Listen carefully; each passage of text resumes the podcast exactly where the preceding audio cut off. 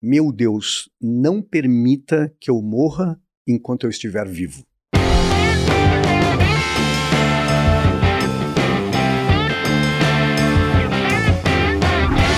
Só, no meio desse podcast incrível, eu quero te dar um recado. Podcast é um lugar para a gente aprender muitas coisas. E uma das formas da gente aprender, se você me segue, você sabe que forma é essa é livros. Imagina você ter livros, os melhores livros no best-seller nacionais e internacionais no teu celular. É isso que a Esquilo faz, cara. Todos os meses ela manda pro teu celular os melhores livros em PDF super acessível. Essa é a proposta da Esquilo. E talvez você já seja um cliente da Esquilo e nem sabe. Sabe por quê? Porque ela faz convênio com várias operadoras de telefone celular. Vou fazer o seguinte, vou deixar um link aqui para você conhecer Esquilo, para você ver os livros. Você tem opção também de acessar alguns livros gratuitamente pelo telefone celular. É assim que eu cresço também, vai ser assim para você. Então vai lá, baixa que você vai gostar pra caramba. Eu recomendo a Esquilo, beleza? Fala turma do JJ Podcast. Hoje a gente tem mais um bate-papo incrível. Eu tô feliz pra caramba porque eu tô recebendo aqui uma pessoa que eu tenho um profundo respeito e admiração, primeiro pelos resultados, pela história, Segundo, porque eu li o livro dessa pessoa e é, eu nem conhecia ela. E eu tive grandes resultados na minha vida pessoal e profissional. E hoje ele faz parte do meu ciclo de amizade. Isso, isso é incrível. Então eu estou muito feliz mesmo em receber aqui professor, palestrante, consultor, mentor. E é a maior autoridade sobre personal branding do Brasil, chamado Arthur Bender. Professor, tá eu sempre vou te chamar de professor. Eu, eu contei pra todo mundo, digo, pô, o Joel agora falando professor, todo mundo me chama de professor eu só, agora. Eu só te chamo, é professor, não é Arthur, é professor. Que para mim tem um puta de um orgulho. Minha formação é em literatura brasileira e, Sim. na verdade, era professor, né, cara? Eu fiz pós em literatura brasileira para depois fazer marketing. Tá. Mas a minha origem tá aí. E quem gosta de ler e gosta de escrever, cara, professor é um super elogio, assim, cara. Fico pra muito mim é orgulhoso disso, cara. Professor. Eu só vou te chamar de professor. Há alguns hum. anos atrás, eu tava nas minhas idas mensais à Livraria Cultura, ali na Avenida Paulista. Aquela lindona, né, cara? Aquela maravilhosa. É, eu tava lá, morava em Santos. E aí eu pegava meu carro uma vez por mês e, falava, e passava o sábado na livraria. Eu, eu, fiz isso durante anos e foi muito legal. E aí eu voltava com uns 10, 12 livros. Numa dessas voltas eu voltei com o teu. Personal Brand. Eu queria aprender sobre brand, marca pessoal. E eu vi lá uma capa que tinha vários guarda-chuvas, os guarda-chuvas preto e aí tinha um guarda-chuva amarelo. E, e, a capa já foi autoexplicativa, né? Se diferenciar. Ideia da editora, muito legal, cara. Quando eu olhei aquelas cinco capas para escolher, eu olhei aquela, essa aqui. Que até hoje as pessoas falam, ah, aquele do guarda-chuvinha amarelo é referência até hoje. Ah, antes da gente começar. explicativa. Tur... Ó, a turma. tem um bolinho aqui. Que história que é essa que tem um bolinho aqui na mesa? Conta aí, prof. Pô, é podcast sem comer beliscar alguma coisa não faz sentido, né, cara? Então tá, tem que então. ter um bolinho de limão e tal. Então, enquanto você estiver tá. falando, eu já vou servindo aqui pra, nós aqui. Agora, cara, vamos falar tudo no detalhinho lá, sobre branding. Me diz uma coisa. A turma hoje, é, quando vem a palavra branding, os empresários, eles sabem o que é ou não sabem, eles sabem e não valorizam, sabem e valorizam, ou todas as três. Eu te diria que sabem, hoje eu acho que tem um conhecimento muito bom, mas não valorizam como deveriam. Tá? E, e, e, e, sempre ainda com uma visão muito de que branding é uma coisa meio suave, que talvez dê resultado lá na frente e tal. Tá. E muito mais voltados para performance, uma cabeça muito oportunista e que é destrutiva para o branding, de fizemos essa semana isso, é, ah, não, semana que vem faz outra coisa completamente diferente, então tu olha as grandes marcas no mundo Sim. e as grandes marcas no Brasil, tu vai ver que tem coerência e consistência. Tu olha três, quatro anos atrás, tem a mesma linha. Evolui, muda a imagem, mas tu olha que tem uma linha. E essa é uma construção de longo prazo. Sim. oportunismo, cara, tu vai seis meses uma campanha para lá, e, e, a gente brinca que a gente constrói uma marca esquizofrênica. É. Tá? Que é uma marca que diz muitas coisas e não diz absolutamente nada. Ah, essas marcas confusas aí. Marcas confusas, né? Tu vê marca de varejo que é, eu brinco que é marca malzinha o ano inteiro, ah. porque usa expressões como arrebentar a concorrência, castigar os preços. Tal. Chega no Natal, sininhos de Natal, uma coisa melosa assim, tu pô, não consigo entender.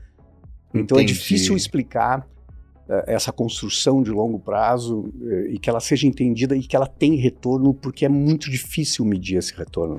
Agora sim. Então, quando é, tu entra comparando com performance, quando você fala performance, dinheiro, venda, faturamento. performance dinheiro, performance no digital, o cara, ô, cara, meço, investi tanto, voltou. E o branding tem uma coisa ainda, né, de construção de longo prazo, que é fortalecer essa árvore que tu não faz, não aplica agora e volta, volta no mês seguinte, entende?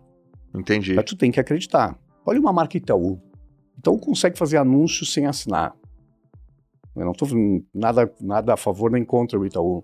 Tu olha uma Natura, a coerência de uma Natura de 20 anos, tu entende essa linha, tu entende o raciocínio e tudo respira. Ou seja, essa orquestração de sinais leva para o mesmo significado, entende? Entendi. Isso é um trabalho genial, cara. Como é que você classificaria. Não, não, ó. Como é que você explicaria o que é branding para minha avó? Eu diria uma coisa muito simples, que é fazer gestão, ter o controle da intenção dos sinais. Não sei se isso é Ter o complexo pra- controle da intenção dos sinais. Seja, mim, eu entendi. fazer os sinais trabalharem a teu favor. Porque seja, a gente tá o tempo todo emitindo sinal. somos instrumentos multimídia, né, cara? E, e as pessoas ficam muito preocupadas com o visual. Obviamente que o visual tem um impacto muito grande, Tá. mas tom de voz tem impacto. Sim. O jeito que tu caminha tem impacto. O jeito que tu senta à mesa tem impacto. Certo. né? O jeito que tu escreve tem impacto. A forma de dizer, a mesma frase dita por ti e por mim pode ter impactos diferentes. Entende? Essa intenção dos sinais na mesma direção é que vai fortalecendo a percepção de enxergar aquela coisa, entende? Cara, eu, tô.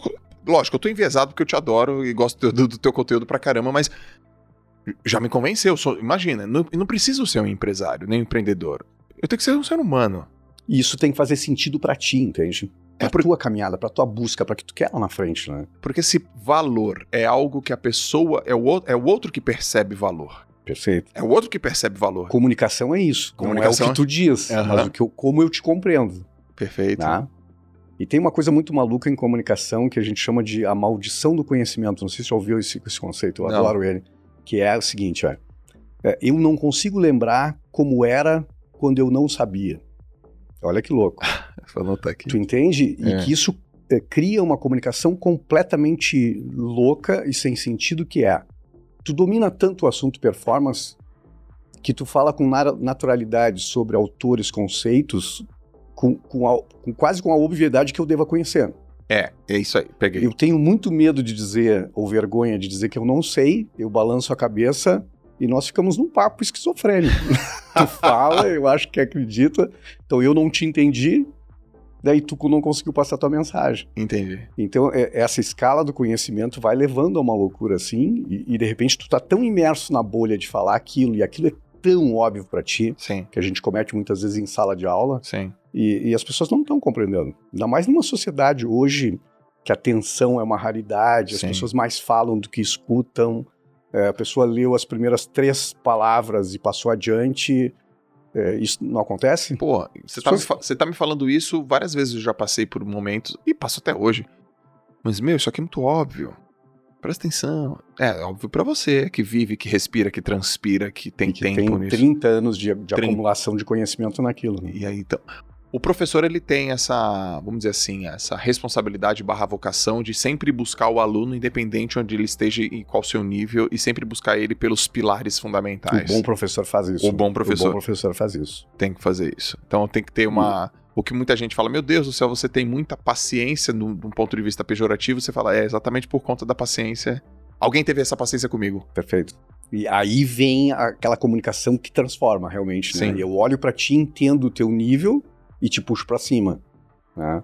Mas pra aí eu acho que fal- falta uma coisa que pra mim é essencial em, em personal branding, que é empatia. Uhum.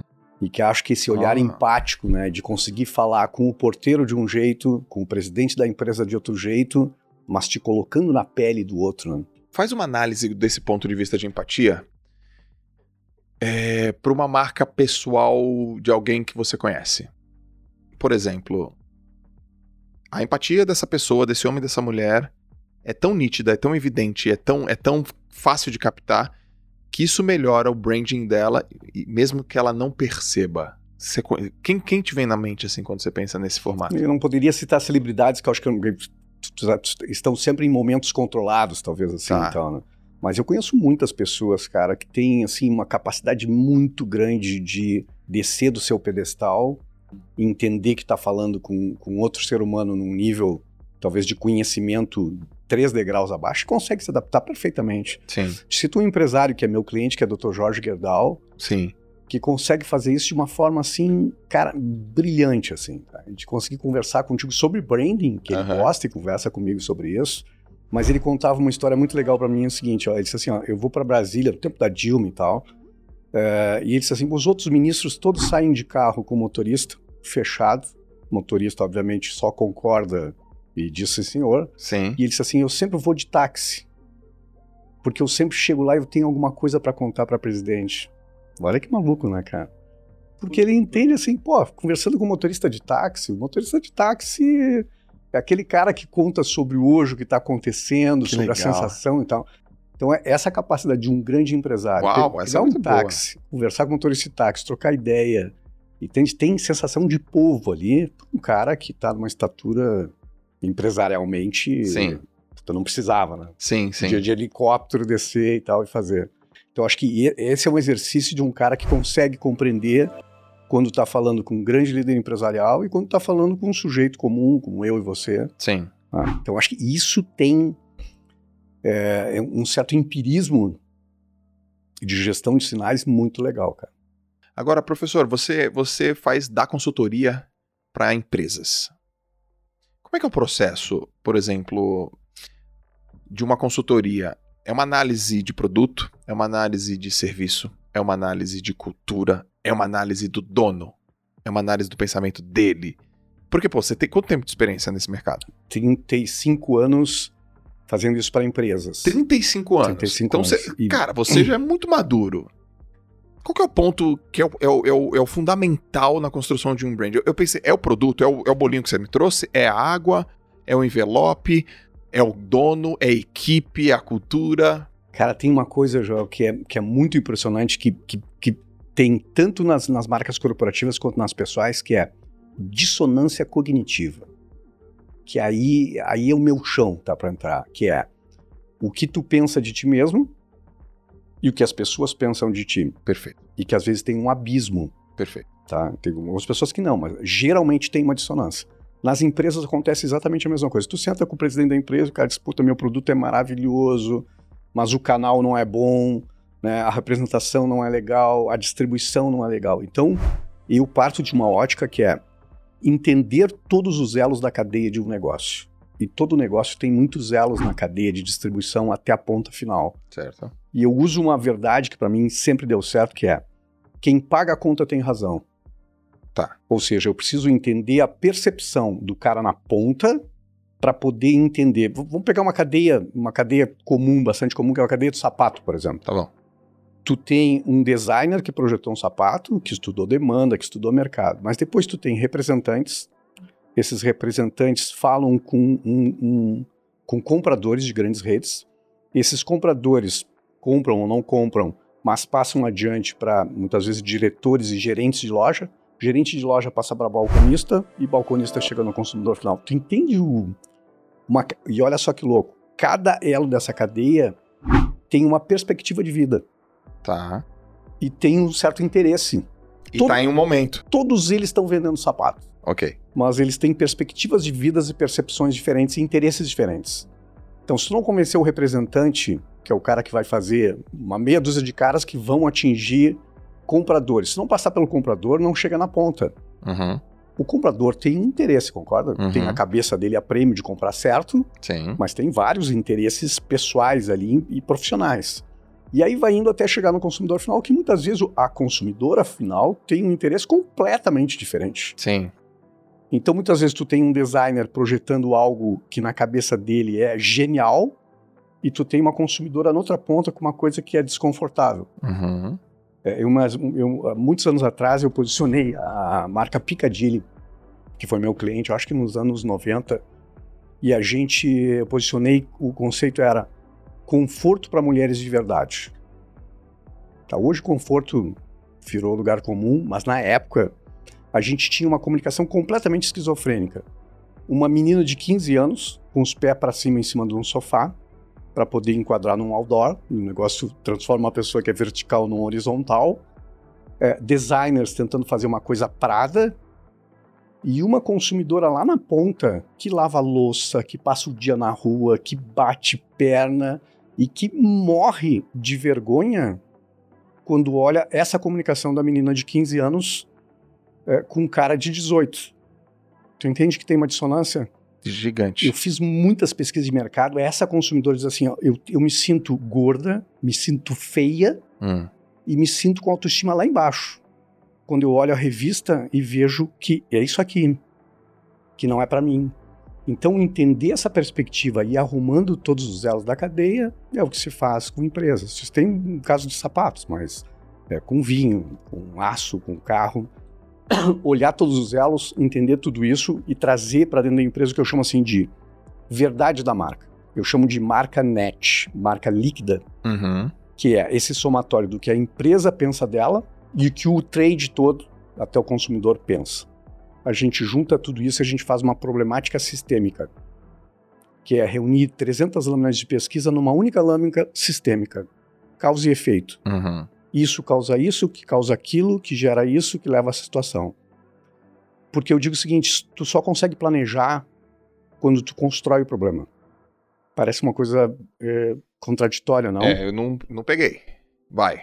O que eu quero dizer é o seguinte: quando tu planeja sem construir o problema, tu Construir o tu problema. constrói o problema. Não é identificar o problema? Tu monta o problema. Tá, dá um exemplo. É exatamente uma problemática sistêmica. Eu posso ter um designer eh, que está enxergando um tipo diferente de consumidor, Tá. usando o esquema. Tá.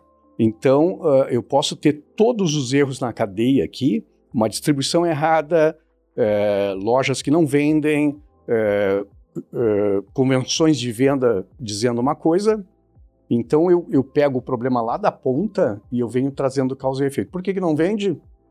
Não vende porque acontece isso. O comprador, porque... E tu vai, uma relação de causa e efeito, tu constrói essa problemática. Entendi, entendi. Tem uma frase é, que não é minha, mas é do Júlio Ribeiro, de muitos anos atrás, e que ele diz o seguinte, ó. Primeiro, tu te apropria da realidade. Hum, Isso tem um significado grande, tá? sim.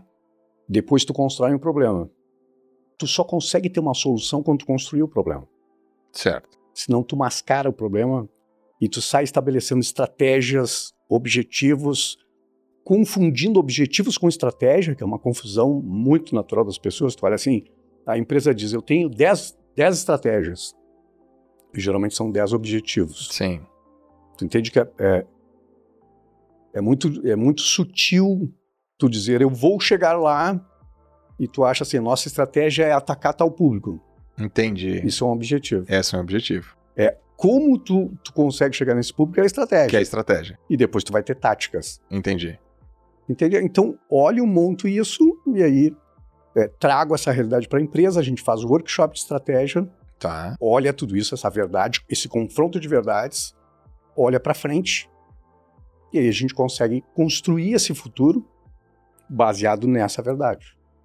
E aí vai trabalhar É depois. complexo e depois vou trabalhar depois. Vamos trabalhar. Mas tem uma coisa muito simples, Joel, que é ponto A e ponto B.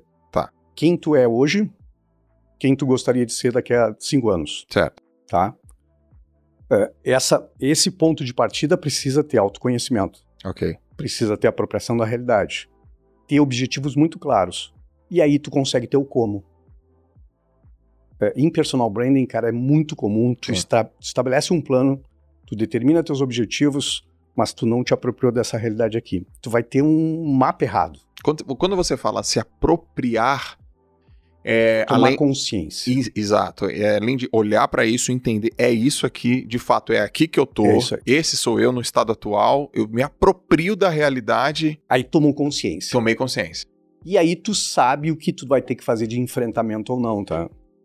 É, usando a tua própria linguagem, assim, cara, do autoconhecimento, da autogestão, eu não consigo fazer gestão do que eu não conheço. Tá. E aqui tem uma, uma ansiedade das pessoas muito grande nesse ponto de partida.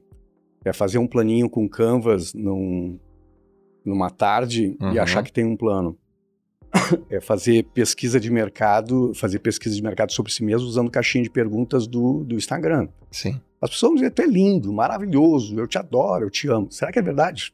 Isso é dissonância cognitiva. Isso é dissonância cognitiva. O que te pode levar a superestimar a tua posição, Ok. que, que é bastante comum. É muito provável. Tem um livro do, acho que é do Gianetti, que se chama Auto-Engano. Hum. Eu cito em Personal Brand, que eu adoro. E ele comprova estatisticamente, cara, que a gente sempre se superestima um pouquinho. Sim. Por quê? Porque eu me acostumei com a minha voz, eu começo a achar minha voz bonita. Ah, né? As minhas frases nas reuniões começam a ficar bonitas, né? E tu entende? E às vezes não é verdade. Então, tomar consciência de si mesmo aqui, cara, é um processo libertador, mas é um processo muito. Cara, tem batido muito nessa tecla. Sim. E a gente tem um- uma tendência agora a, a falar de autenticidade. E tu concorda que a autenticidade é, um- é um- é uma virtude, não é? Certo. E em personal brand eu defendo, cara, tu não pode ter uma imagem falsa. Porque tu vai ser desmasca- desmascarado, certamente. Perfeito. Agora, essa autenticidade está sendo lida assim, seja você mesmo.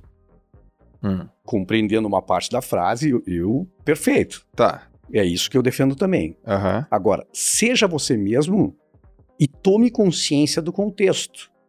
E entenda os seus impactos nos outros e os reflexos sobre você. Me compreende? Sim. O que eu quero dizer, eu posso ser extremamente autêntico e a gente se bater. Sim. E eu te prejudicar. Sim. E vai vir um reflexo para mim. Sim. E muita gente não consegue entender que tu tem uma vida é, muito cheia de atrito, muito cheia de ruído, mas tu tá sendo autêntico. Então brinco com a ideia. Perfeito. Tu pode ser um mau caráter terrível. Ser autêntico. Tu pode ser um canalha autêntico. Sim. Então só dizer seja você mesmo É incompleto. suicida. E é suicida para muitas das pessoas. E, e por isso é o tema do meu. É o título do meu próximo livro. E quando Só você sobre isso. E quando você escuta aquela frase assim, eu escuto muito na internet, e me gera uma certa estranheza. É, você tem que ser humanizar mais a marca, humanizar mais as tuas atitudes. Eu falo, cara, mas eu já sou um ser humano. É, parece estranho. Não é esquisito? É muito esquisito. Eu falo, cara, como é que eu vou humanizar mais a- o meu comportamento? É, parece que você tá mais humano. Não, não- como assim eu estou mais humano? Se eu, se eu, eu- sou um ser humano. eu sou um ser humano. É esquisito isso pra mim, né? Então, eu tô jogando aqui essa bola pra cima. Já que você refletiu sobre seja você, dá uma refletida sobre humaniza- humanização da marca. O que que é isso? Porque assim, eu, eu sei ler, sei compreender. Humanização da marca é deixar ela mais humana. Ótimo. Não, mas vamos mais fundo. Perfeito. Vamos mais fundinho um pouquinho. Vamos, vamos dar uma mergulhadinha. O que que é isso? O que que é humanizar a marca? Se ela é feita por seres humanos. E eu te digo o seguinte, ó, é, tu tem que olhar, essa expressão surgiu para as marcas corporativas. Tá É, bom. Grandes corporações sem rosto. Legal. Aí tu olha a Tesla com Elon Musk. Tá. Porra, legal, o cara é pirado, o cara é meio maluco. Richard Branson da Virgin. Tá bom. Porra, o cara é a essência da marca. Goste dele ou não, tá? Agora, muitas corporações, tu olha, é um negócio frio, pesado, com uma logomarca que tu não sabe quem é o investidor. E aí vem desses novos tempos da gente querer o seguinte: não me conformo só em comprar um produto da marca X. Eu quero saber o que está por trás. Eu Legal. quero saber quem é a corporação, quem é o dono, o que, que o dono pensa, o que, que o dono está fazendo. Responsabilidade social, ESG e tal, uma série de coisas. Mas as pessoas levaram isso para as pessoas também, Sim. tá? E aí que começa a parecer um pouco estranho. Eu lá em Personal Branding, tu deve, tu deve- no final do livro eu tenho 10 leis e tal, e eu ponho uma, uma que na época as pessoas ficavam assim, cara, o que, que é isso? Cultive um defeito. E aí eu, eu te explico a humanização dessa forma. O meu olhar sobre isso é, a gente não gosta de gente plástica. Sim. É, eu, há muitos anos atrás, é, pesquisei, é, diagnostiquei para a Rede Globo uma grande celebridade da época, uma mulher. E o que, que a gente notou? É, fiz pesquisa nacional. As pessoas diziam assim: ó, ah, ela, ela, ela fala corretamente, ela senta corretamente, né? ela caminha corretamente, ela segura o, o papel corretamente, mas ela é muito chata. Tu entende? Sim. E as pessoas dizem, cara, tem que ser mais verdade. Cultiva alguma coisa que te humanize. No livro eu exploro a ideia de que a gente adora os bebês. Tu tem filho pequeno, Sim. né? É, E a gente, o que nos aproxima dos bebês é a imperfeição. Certo. Perninha torta, fala todo errado, né, caminha, não consegue segurar as coisas. Cara, é o, o, ser humano tem isso com outros seres humanos, tá? Sim. Então, quando eu coloco uma marca muito planejada, a gente nota quando a pessoa está muito montada, planejada, né? Sim. E isso te afasta. Então, a ideia de ter um traço humano, de cultivar um defeito, é, abre mais espaço para poder chegar contigo e, e gostar mais de ti. Agora, não confunda isso com mostrar todos os traços dos seres humanos que a gente não gosta. Eu não quero ver gente de mau humor né, o dia todo. Ah, não, mas eu estou me humanizando. Uhum. Né, aí eu mostro um monte de coisa. É, o conceito de vulnerabilidade da Brené Brown tá. é maravilhoso. Agora, isso não significa que tu vai fazer mimimi o tempo todo e eu tenho que gostar de ti. E aí tu só me fala das tuas ladainhas, das tuas coisas, e eu, puta, que cara, tu entende? E de certa forma, ao fazer ao fazer isso, a pessoa fala das tuas ladainhas e se vitimizar, um, um posicionamento super é, de terceirizar os seus problemas, suas culpas, seus resultados. É, um, é uma categoria de personal branding, né? Negativo, é, né? Negativo. E eu te diria o seguinte, ó, esse traço funciona, uh, explorar as vulnerabilidades, obviamente para humanizar, para ter um traço, uh, é, para tirar o plástico, para tirar o planejado. Mas não necessariamente tu precisa trabalhar só nesse ponto. Porque muitas vezes tu não é plástico. Tu já é, eu já tô te vendo humano. Sim. E aí tu só trabalha as tuas vulnerabilidades, entende? E aí eu só olho esse lado teu e aí tu entende? Esses dias, a semana passada, uma pessoa na internet publicou uma, uma questão assim, pô, é, sei lá, não, não consegui manter aí, eu acho que era uma mãe, né? Não consegui manter minhas atividades do dia, tive que cuidar do meu filho e tudo bem, acontece. Lidem com isso, ótimo, bacana, legal. Eu, eu curti, ela mostrou a vulnerabilidade, só que no outro dia ela mostrou de novo. Então, é, ontem eu falei. Pô, que começa a ficar chato. Pô, cara, tá bom, já falou. Ó, que você que é mãe e tal, tal. Você que é mãe e tal. Eu falei, pô, mas, cara, dá uma segurada aí, né? E, e eu acho que é, é a mesma tendência, tá? Eu, eu, eu diagnostico dessa forma, João, que é, é, uma leitura meio rápida desses conceitos, tá? É, como o livro Foda-se, tá? Tá. É, se tu ler um livro, tu vai entender uma certa lógica de não estar preso ao resto, né? De, de, de, assumir controle de ti mesmo, uh, pensar no teu caminho, não pensar tanto nos outros. Isso lido de uma maneira leviana é o que muita gente fez. Cara, eu foda-se. Tô nem aí. Tô nem aí com os outros, não tô aí com ninguém, eu liguei o foda-se. É, vai ter impacto, não vai ter impacto? Vai. Vai ter, pode ligar, cara, liga o foda-se, seja você mesmo. Uhum. Mas aguente as consequências. E eu conheço, e, e isso é inquietação. É, tenho amigos de infância, gente, cara, caras geniais, sabe cara genial? Aquele cara assim que é muito acima da. E é um fracasso na vida. Sim. O cara não para em emprego nenhum, ninguém suporta, nem os amigos suportam. Sim. Aí tu tem que ficar um ano sem ver o cara para te conseguir voltar. É, ele uma semana te ama, mas ele te odeia. Ele te diz verdades o tempo todo, ele cria atrito, cara. E em última instância, João, é, personal branding, cara, é obter fluidez. Tu fala de talento, né? Mas é encontrar esse ponto teu e encontrar um encaixe perfeito lá fora. Tá. Tá? Diminuir atrito da vida. Não sei se isso é muito filosófico. É, mas tá? é lindo. Mas é isso, cara. É quando tu tem menos atrito, quando tu exerce todo o teu potencial, tu consegue arrastar tudo isso e tu consegue ainda fazer as pessoas te empurrarem para frente se apoderar da realidade mais uma vez, né? Mais uma vez, parte de novo, ponto um, autoconhecimento. Perfeito. Não faz gestão do que tu não conhece, né? Agora, agora o cara que trabalha numa empresa, né? E que. É uma... os, os, exemplos que eu mais gosto, cara. É... Pô, eu adoro, mundo corporativo. Isso, assim. o cara tá numa empresa, ele entrou pelo currículo, ele entrou pela capacidade técnica, ele entrou talvez pelo resultado que ele deu anteriormente mas ele sai por causa do personal branding. Comum. A gente contrata pela técnica e despede pelo comportamento. É isso aí. E o cara não consegue entender o conjunto, ele não consegue é, enxergar os espaços vazios que eu adoro. Sim. É, cara, ele, ele, entra reativo. E tem uma lógica, que talvez seja uma lógica que o, que o mindset da abundância esteja mudando, mas é, a relação é uma lógica de escassez eu, contratante de contrato, quero pagar o, menos possível e quero extrair o máximo de ti. E essa mentalidade no, no empregado, no colaborador, que muitas vezes permanece ainda numa mentalidade antiga, é faço o menos possível. Vou ficar aqui quietinho pro Joel não me ver. Sim. Tá? Ah, mas tem que fazer aquilo. Isso não é meu, isso é do fulano. Tu entende? Então eu gasto menos energia possível e quero ganhar mais. Cara, essa lógica é uma lógica de oposição, concorda? Sim. Não vai dar certo. Não vai dar certo. Então prefiro, prefiro defender a ideia, dá mais, vai além, né? sai do teu cargo, faz o que não é pedido e que muitas vezes dentro das organizações é o trouxa. Sim. Fiz um vídeo agora há pouco tempo sobre isso, que é o chefe entra, pergunta, quem é que quer vir aqui sábado fazer uma outra parada? Ah. Cara, as pessoas se olham assim, ah, eu já tenho negócio, compromisso com a minha mulher, eu vou pra praia. Aí o trouxa deixa comigo. Ele vem, faz, tá? Talvez faça, não faça da forma correta, mas faz, se coloca pro jogo.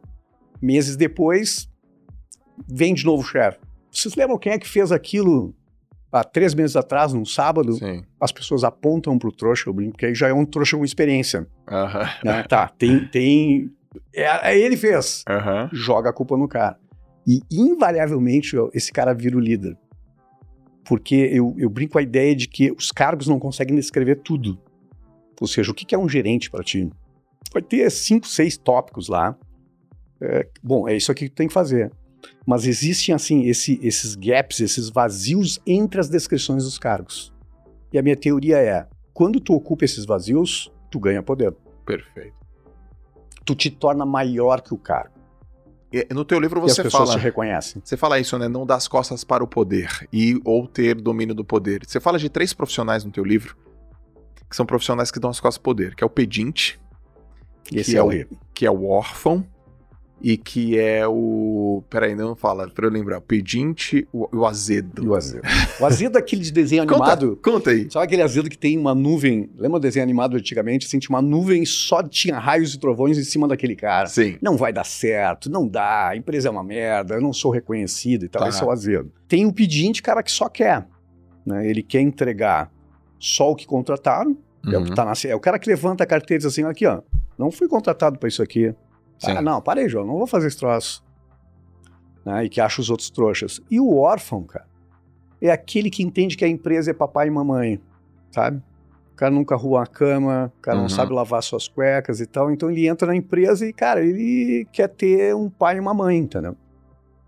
Aí tá tristinho, tem convenção de vendas, né? Aham. Ah, O cara, "Puta, é, vou te pagar um cursinho, a empresa tem que pagar o cursinho pro cara. Então, é todo mundo tentando empurrar aquela mala, né? Então, esses três tipos, a Sim. gente encontra muito na empresa, cara. Sim. Muito.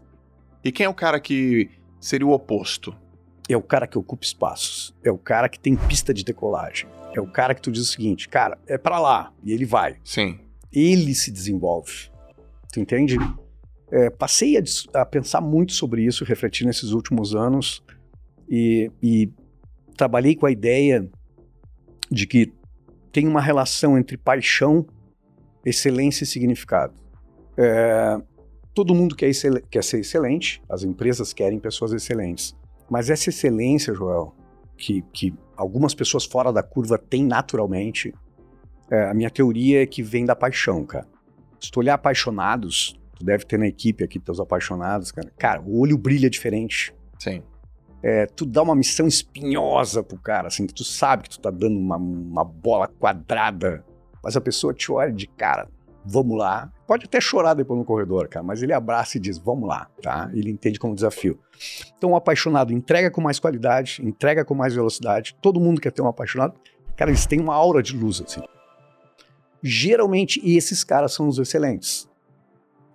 Motorista de táxi, cara, abrir porta, porteiro, neurocirurgião, arquiteto, não interessa, mas Sim. tu vê uma reconhecimento diferente. Agora, é, a minha tese é que essa paixão só acende quando tu encontra significado. Ou seja, eu encontro significado naquilo que eu faço, Concordo. eu ganho a possibilidade da chama da paixão. E estando apaixonado, cara, eu vou, eu faço, eu tento, eu quebro a cara, eu pago o curso do meu bolso, eu vou, eu vou. E aí eu me aproximo da excelência. Cara, concordo. Então você quer dizer que é possível todos serem excelentes. Eu acho que é muito possível, desde que tu tenha um Um- horizonte móvel dessa excelência. É, se você enxerga significado. Isso aí. Ó, eu li um artigo na Business Harvard Review, deve ter uns 4, 5, ah, deve ser uns 5 anos atrás, e aí ela tava dizendo o seguinte, apenas 10% dos colaboradores de uma empresa fazem cursos sem que o seu chefe peça. Quando eu li aquilo, eu, eu falei, cara, eu faço parte desses 10. Porque nenhum chefe meu precisa, nenhum líder na época, nenhuma pessoa que tá acima de mim precisa me falar que curso, que coisa que eu tenho que buscar, que eu tenho que ir atrás. Não precisa, porque eu quero, eu, eu curto o que eu faço, eu gosto.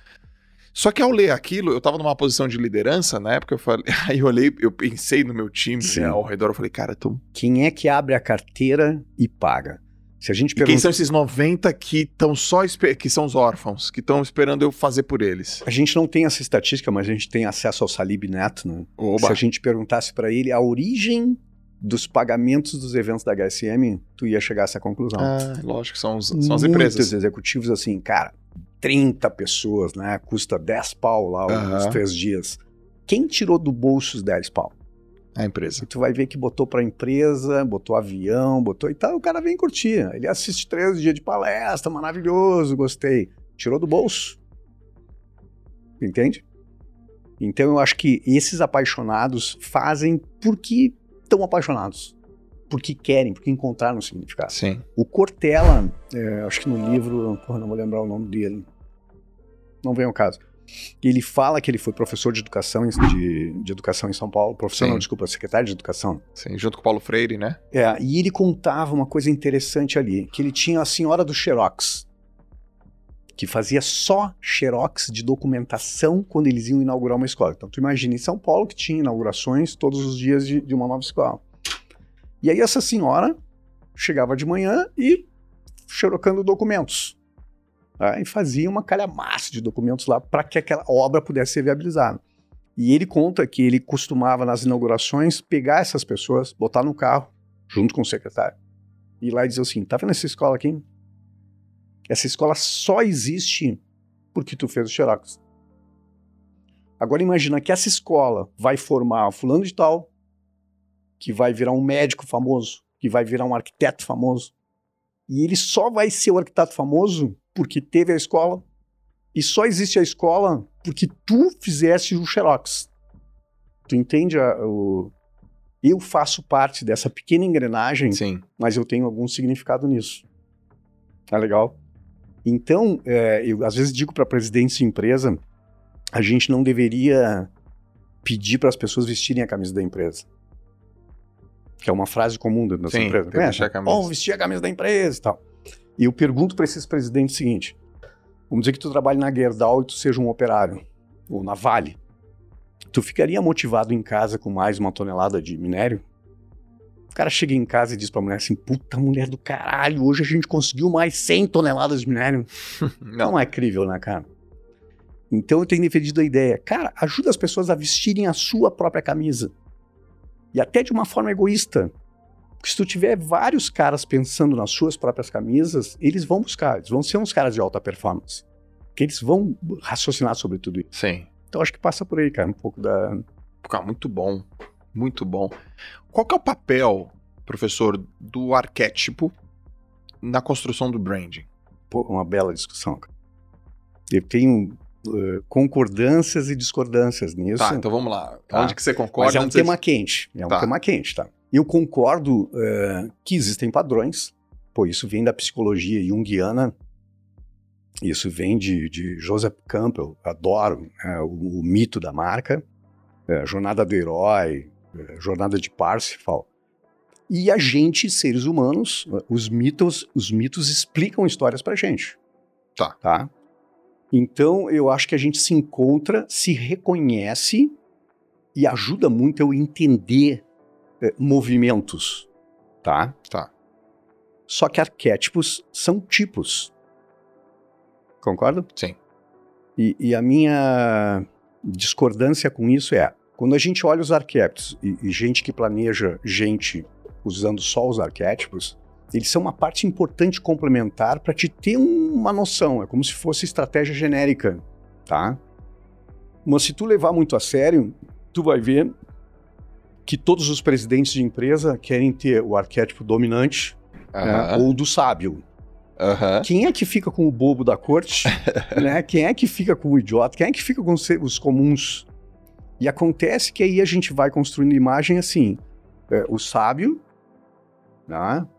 o cara dominante. E se todo mundo fica assim, a gente de novo enquadra as pessoas em alguma coisa. E eu tiro essa diferenciação. Sim. Eu acho que usando os arquétipos com sabedoria, é, eu acho que tu consegue entender que o caminho é para lá, tá? Tá. É, mas tu tem que encontrar os teus próprios sinais, né?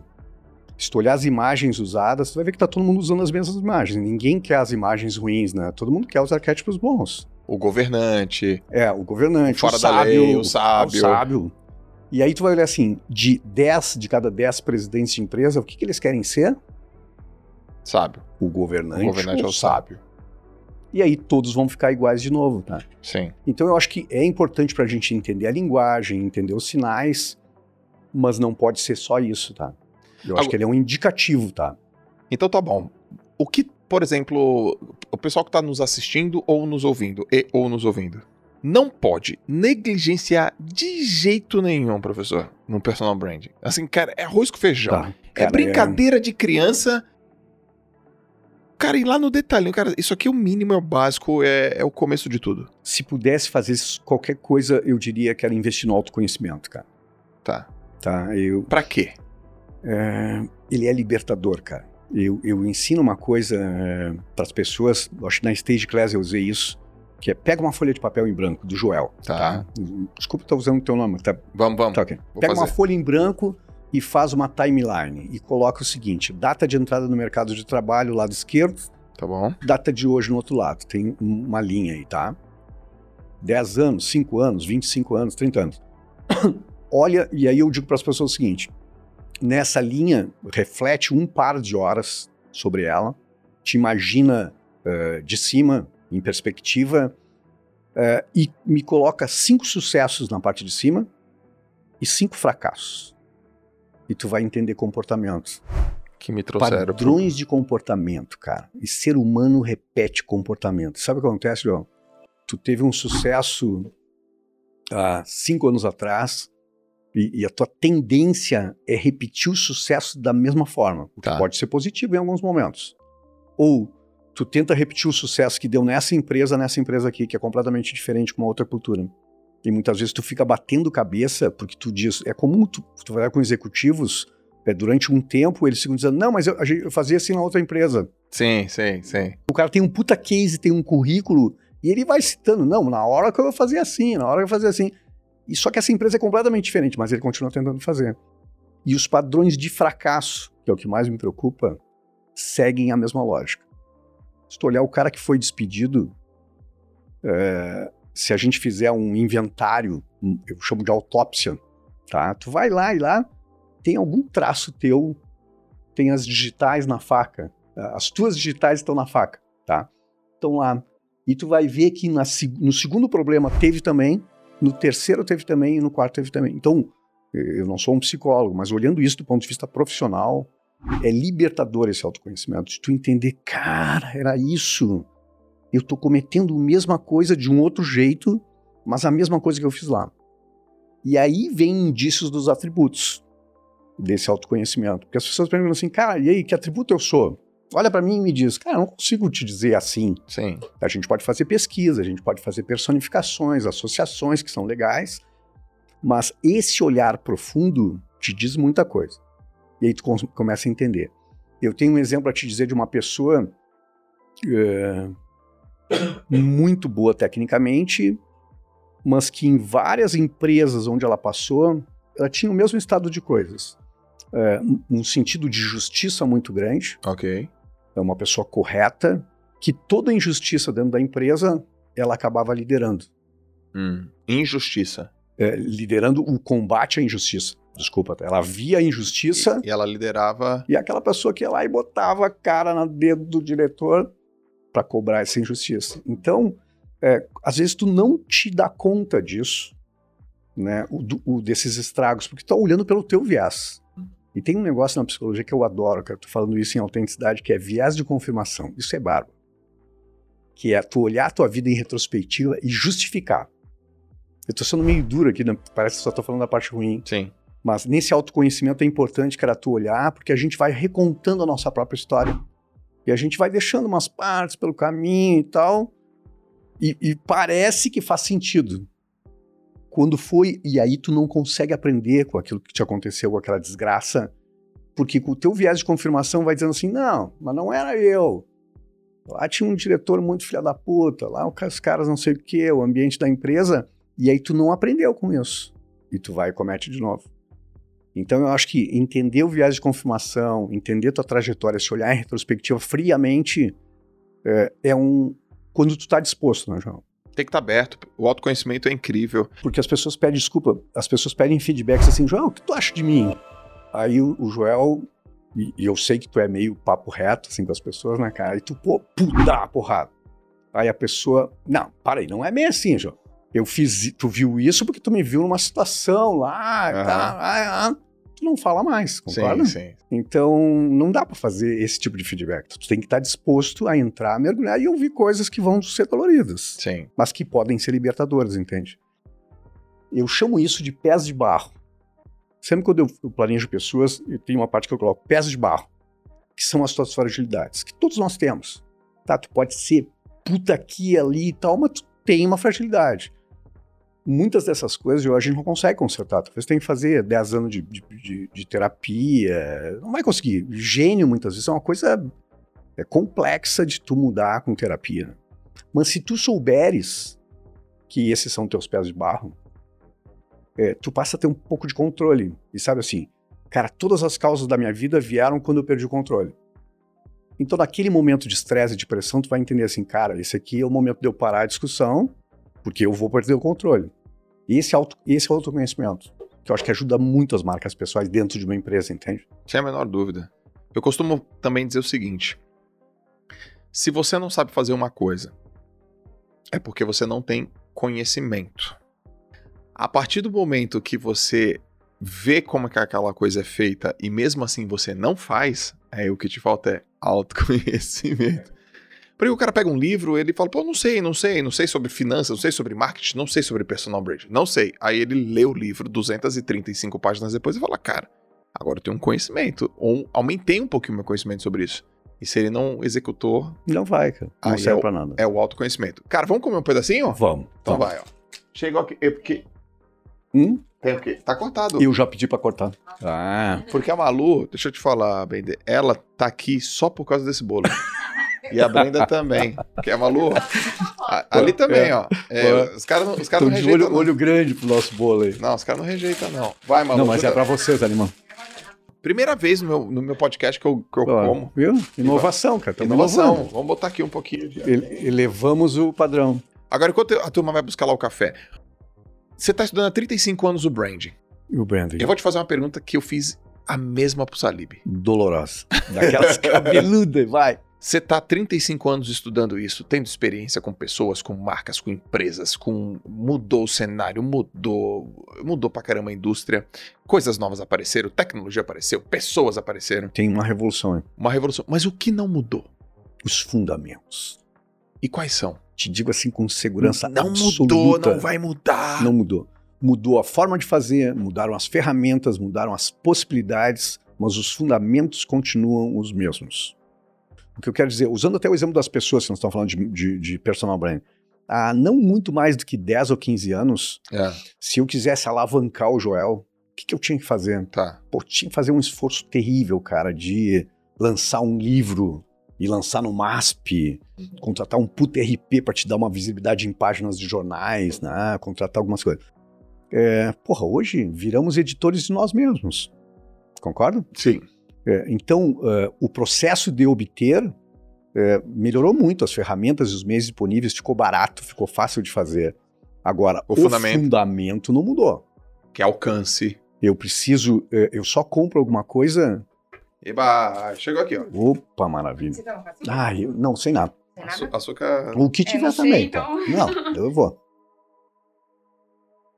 Joel, uma marca precisa ser reconhecida, precisa ser diferenciada. Fundamentos. Fundamentos. Uma marca, Reconhecida. para ser uma marca forte, precisa ser uma marca reconhecida. Ou seja, precisa ter visibilidade, Tá bom. tá? E visibilidade, essa visibilidade, esse reconhecimento, vem ainda de repetição. Se tu lê o Seth Godin, Sim. tu vai lembrar que ele fala ainda, cara, repetição, o ser humano precisa de repetição. Então, Quanto mais repete, repete, repete. é, Eu lembro do friboi. Friboi. Carne é friboi. Carne é friboi. Daqui a daqui a pouco tu carne é entendeu. friboi. É friboi. É friboi. É, o Philip Kotler, Obrigado. Pode comer também, viu? Vocês estão liberados. Ó, Uhum. reconhecida. reconhecida, tá? Para isso precisa de visibilidade. Ela precisa ser diferenciada. Esse, pra mim, cara, é o fundamento, tá? Diferenciada. Diferenciar. Diferenciação, Joel, é, é a essência de uma marca. Marcas nasceram para criar desigualdade entre coisas aparentemente iguais. Olha que louco. Nossa, vai. Marcas vai, vai, nasceram para criar desigualdade entre coisas aparentemente iguais. Hum, Eu uso o seguinte exemplo para as pessoas: se a gente tivesse que comprar um telefone novo, um celular, entre Samsung e um iPhone Tá. e Apple, tu imagina esse mundo sem marcas? Imagina um mundo sem marcas e tu tivesse que fazer essa compra. E tu fosse numa loja e não tivesse marcas, estão os aparelhos lá. não imagino. A gente ou teria de chamar alguém de, de tecnologia para ajudar, ou tu teria de ler um manual desse tamanho, montar uma tabela de Excel e dizer, esse faz isso, esse, é- essa capacidade e tal. O que, que as marcas fazem? Elas criam essa desigualdade entre coisas aparentemente iguais. Então eu olho para duas, eu tenho certeza, eu vou lá no- na, na marca que mais me, me passa essa confiança. Então, de- quanto mais igual nós ficamos aos nossos iguais, menor o valor e mais complexidade a gente dá para o consumidor.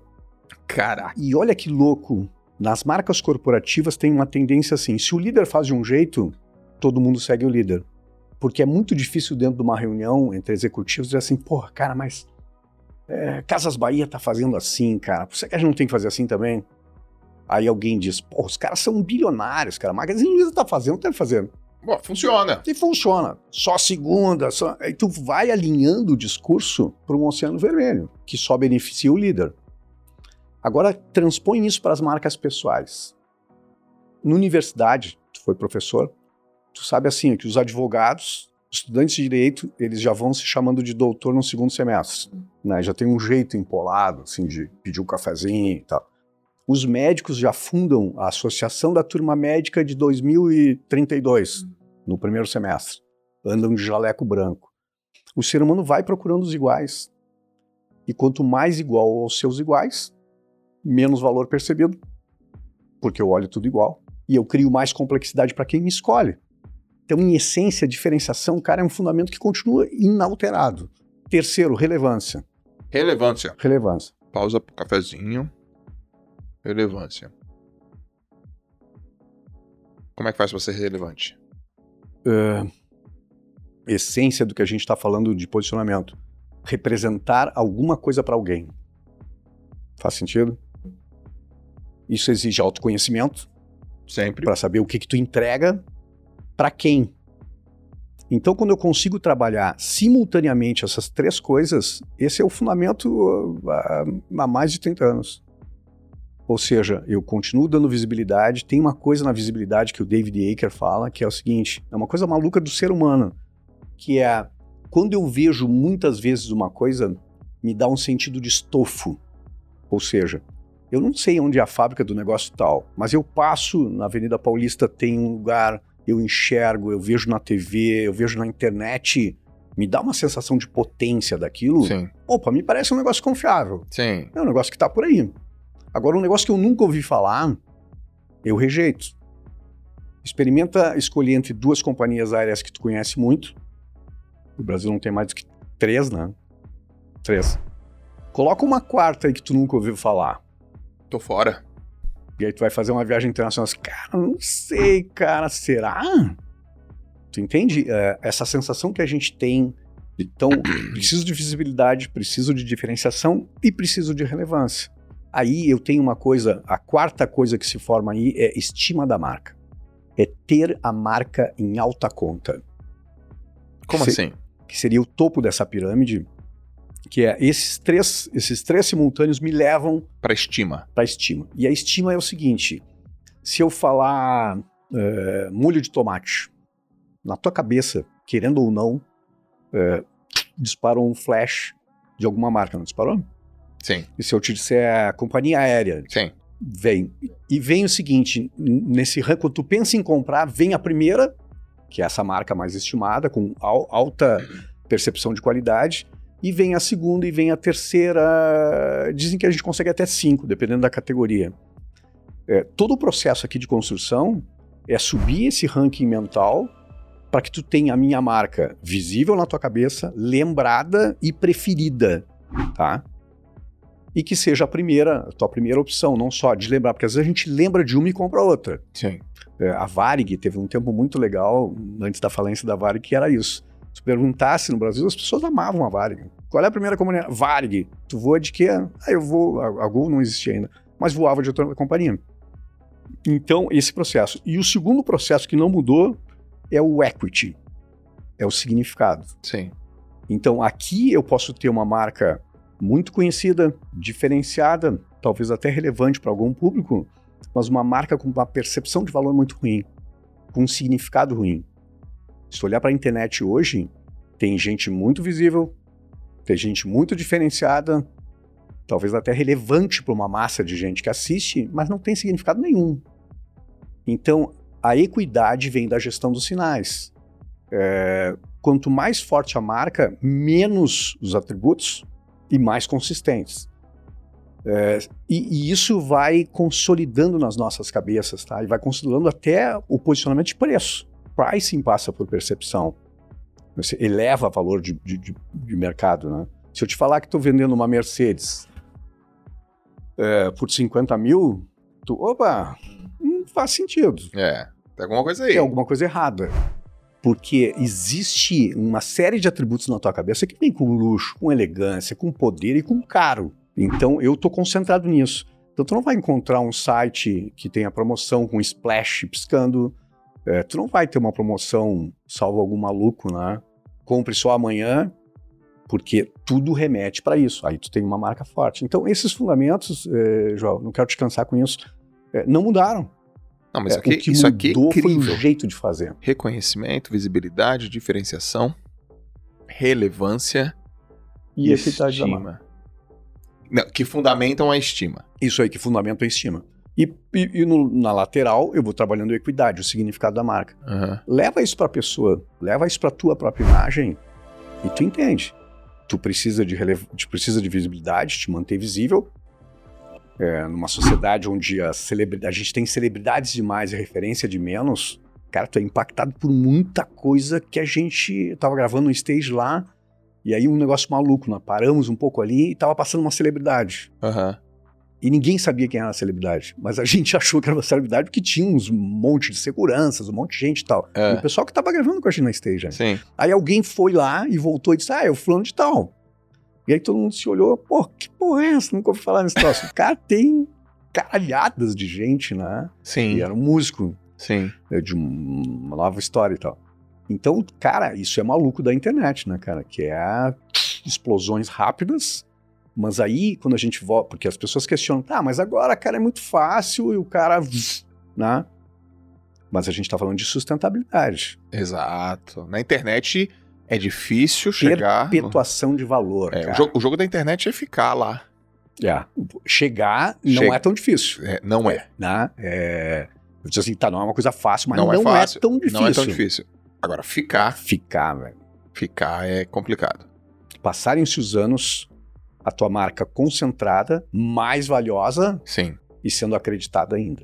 É. isso é uma puta edição, isso é branding. Isso é branding. E aí vem um choque muito grande quando a gente discute, estava com gente de performance, principalmente de performance digital, que, que, que é muito focado em entregar resultado rápido. Né? Grandes lançamentos, grandes, tem que ter milhões e vai e tal. que funciona, eu não nego isso. Agora, o legal é quando tu associa isso com branding, com fundamentos, aí sim, cara, tu conseguir ter uma coisa bem legal Sim. e, e perpetuar valor. Cara, isso aqui pra mim, ó, já valeu o bate-papo, porque eu já tive duas ideias aqui que eu, eu vou ter que anotar. Putz, são sempre ideias com alguma coisa, um projeto, vem aí, vai vendo. É, É, né? sim. Porque eu tenho uma máxima aqui, professor. Eu falo, pô, eu, vou- eu venho aqui no podcast, a turma me dá uma aula, barra mentoria, barra consultoria. Eu tenho que fazer alguma coisa com isso, né? Eu, mesmo É, estando aqui perguntando no, no papel do perguntador, do aluno, eu vou anotando. Eu tenho que fazer alguma coisa com isso. Nem sempre são todas as coisas e nem sempre todas as coisas que eu tenho que fazer é naquele instante. Tá. Mas hoje é que eu já decidi duas, que vou desligar aqui o, o telefone, o te- telefone não, aqui o microfone e vou já resolver. E já vou resolver só por conta dessa desses pilares que fundamentaram aqui.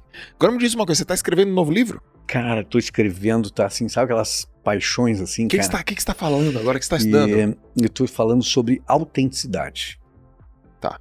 Só, o, o- o título do livro provisório ainda é Autenticidade, mitos e verdades na construção da sua marca pessoal. Uh, Então faço, eh, discorro sobre muito dessa ideia de que, porra, é legal, a autenticidade não, não nego e defendo, mas tem a ver, Joel, com uma trinca poderosa, tá? Que é imagem, comportamento e atitude, que é um segundo pilar importantíssimo, e o terceiro é obra.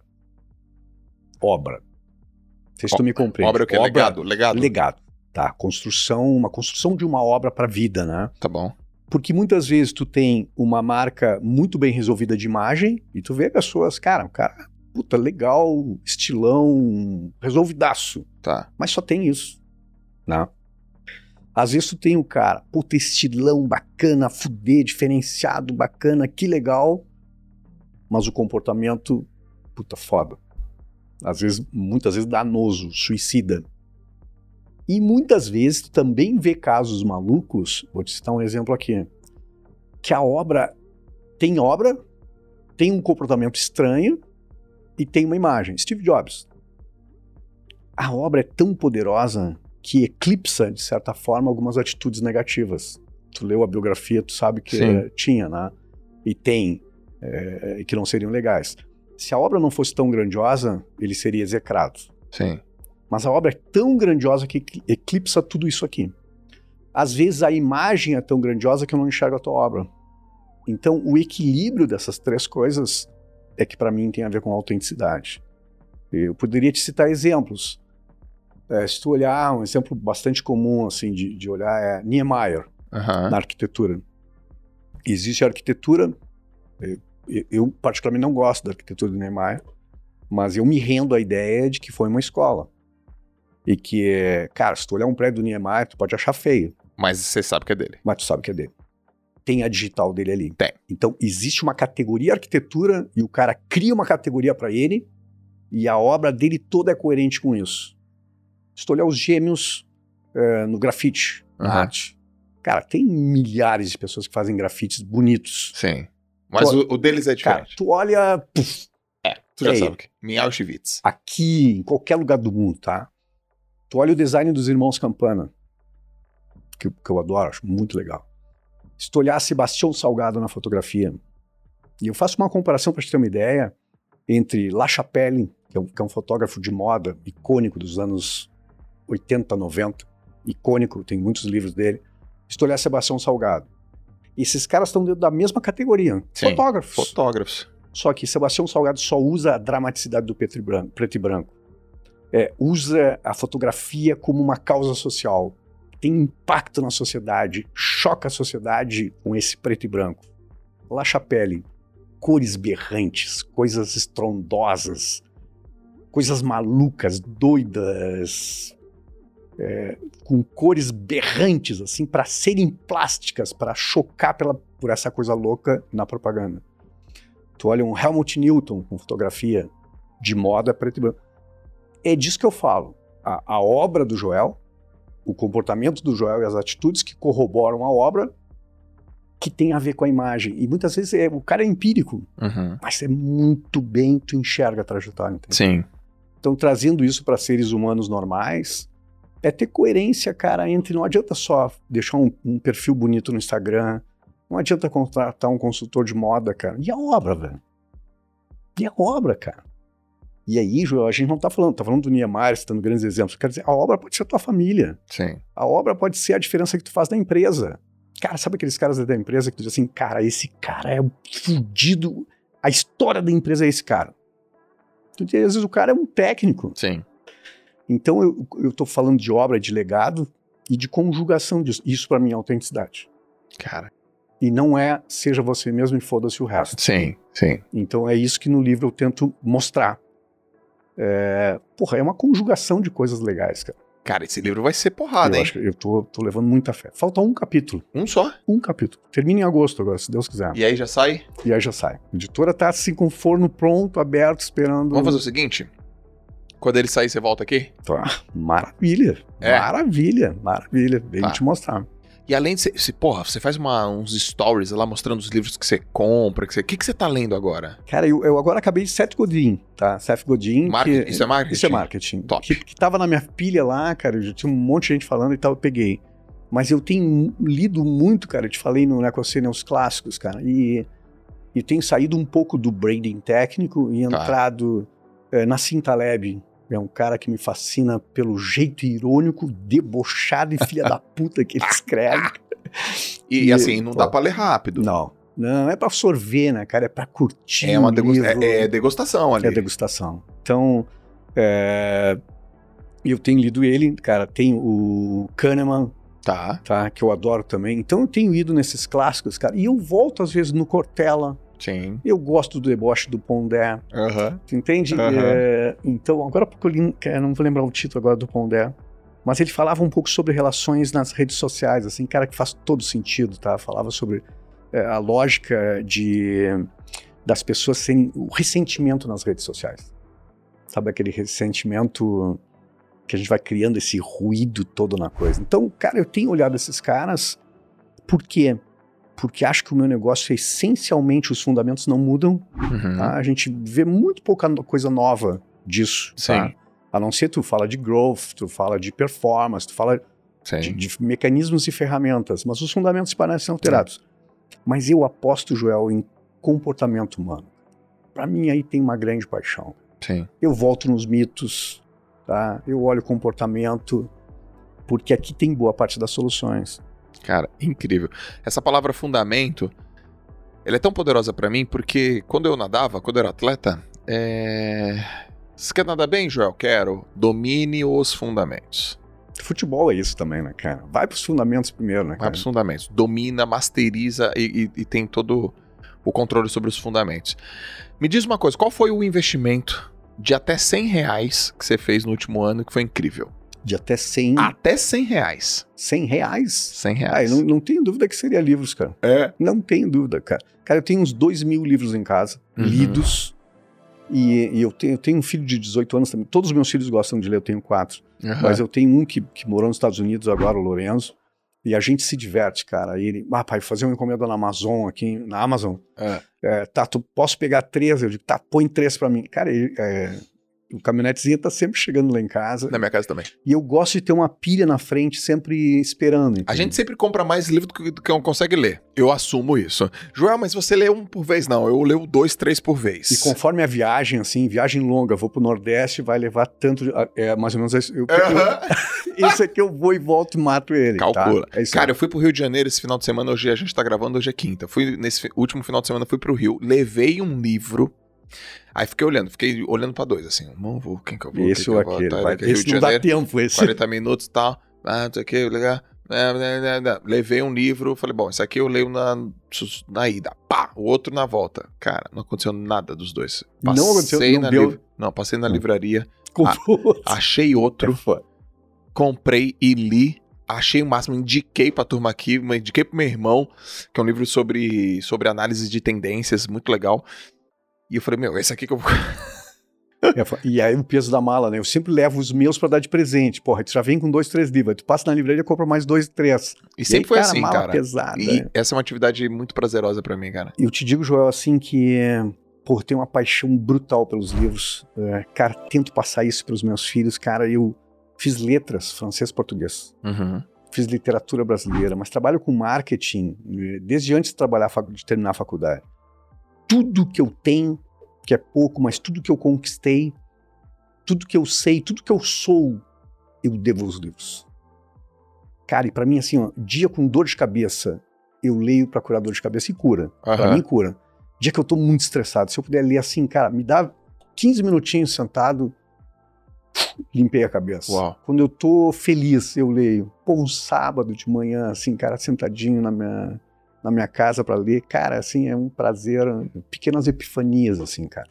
Então, gosto muito e acho, e aí provocando as pessoas com personal branding, cara, tem um, um manancial fantástico, cara, para quem quer crescer. Sim. Eu fico maluco, cara. O cara assim, ah, não tem oportunidade na empresa, não consigo, não tenho chance. Cara, o que que tu domina? Aham. Nada.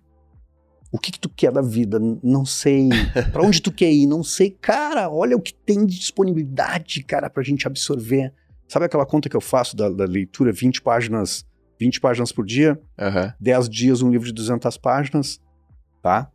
Mais ou menos em média, né? Tá. três livros por mês, tranquilamente com 20 páginas por dia, três livros por mês, 36 livros por ano, Uau. 72 livros em dois anos. Mas eu faço a seguinte reflexão, fiz isso na stage lá. É, não sei se tu concorda comigo. Se tu segmentar um tema e entrar no teu segmento, tá? Escolher um foco. Às vezes tu não encontra 30 livros definitivos sobre aquele tema. Sim. Se tu entrar em branding, tu vai pegar da administração do Peter Drucker, do Philip Kotler, tu vai chegar em David Aker, e tu vai ver que todo mundo tem os fundamentos do Aker. Aham. Cara, que tem, não, o Aker eu acho que não tem 10 livros, eu tenho todos eles lá. Então eu quero dizer o seguinte, é, com 10 livros bem lidos, tu discute com um especialista. Dá pra bater um papo, não dá? Uhum. Tá, tu não vai discutir com a Nassim Taleb, mas dá pra, tu não diz muita besteira. 20 livros, João, tu consegue escrever artigos legais, tu pode produzir conteúdo com 20 livros lidos sobre um assunto. E eu exagero nessa, nessa lógica que com 30 livros bem lidos sobre um tema, tu vira pauta. Pauta é uma expressão dos jornalistas. Tá. Assim, Pô, tem quem é que fala sobre performance? Porra, liga pro cara que ele é o rei da. Entende? Que animal isso, cara. 30 livros. Aí, tu, por essa conta, em um ano, tu poderia ler 36 em um ano. Com 30, tu pode virar pauta de um tema. Cara, isso. Tá, não consigo comprar. Tem na internet, tem conhecimento na internet. Então, cara, um reposicionamento que daria pra fazer em menos de um ano. Uhum. Aí tu conversa com a pessoa, porra, eu adoro. O que, que tu tá fazendo por esse tema? O que, que tu já investiu, né? O que, que tu Uhum. foi atrás? Cara, em um ano tu consegue dar os sinais, gestão dos sinais, de que tu quer ir naquela direção. Dentro da empresa, voltando no mundo corporativo, é, esse queixume assim de não tenho espaço, eu questiono as pessoas, o que que tu faz fora da hora de trabalho que vai ter impacto na empresa? Aí você assim, ah, porra, cara, agora eu trabalho oito horas lá no Grupo Primo, ainda vou ter que trabalhar mais duas em casa, tá louco, cara? Pensa, cara. É, talvez tenha alguém hoje trabalhando em rede, né? Tu tenha, cara, forma um grupo na Europa, forma um grupo nos Estados Unidos e discute a tendência do que a gente tá, tá tendo, tem algum interesse aqui no Primo. Sim. Recorrência, Sim. né? Afiliação, lançamentos. O que que te impede de às quartas-feiras de noite fazer um churrasquinho com quatro ou cinco amigos e discutir um negócio desse? Sim. Vai dizer, ah, porra, cara, vai discutir, fala de futebol, de outras coisas. Tu entende que existe possibilidade? Sim. Agora pensa, é, se tu fizer isso por três meses, toda quarta-feira tu reúne uns amigos. Tu sabe que eu fazia isso? Né? Que era reunir alguns amigos assim, vamos discutir comunicação. Porra, Arthur, cara, saía da empresa, a empresa não era minha, era empregado. Mas a gente fazia um churrasquinho temático. É, Eu aço e tu apresenta alguma coisa. A gente fazia isso com livros. Cara, me traz um livro novo, faz um PowerPoint e apresenta. Eu aço e a gente toma uma cerveja. Sim. Olha que louco isso, cara. Caraca. Aí tu me apresentava numa semana, na semana seguinte eu te surpreendia com outro tema. Agora leva isso pra dentro da empresa, cara. E o poder que tu consegue, bom poder dentro da empresa, né? Que pode ser útil. Vamos lá, cara, ocupar espaços, entende? Putz, perfeito. Isso é personal branding pra mim, cara. Ó, já teve uma outra sacada aqui pra mim também, depois eu te conto. Antes de eu te fazer a última pergunta. Cara, que delícia falar contigo. Falamos pra caramba. Falamos, né? Não, a galera vai gostar.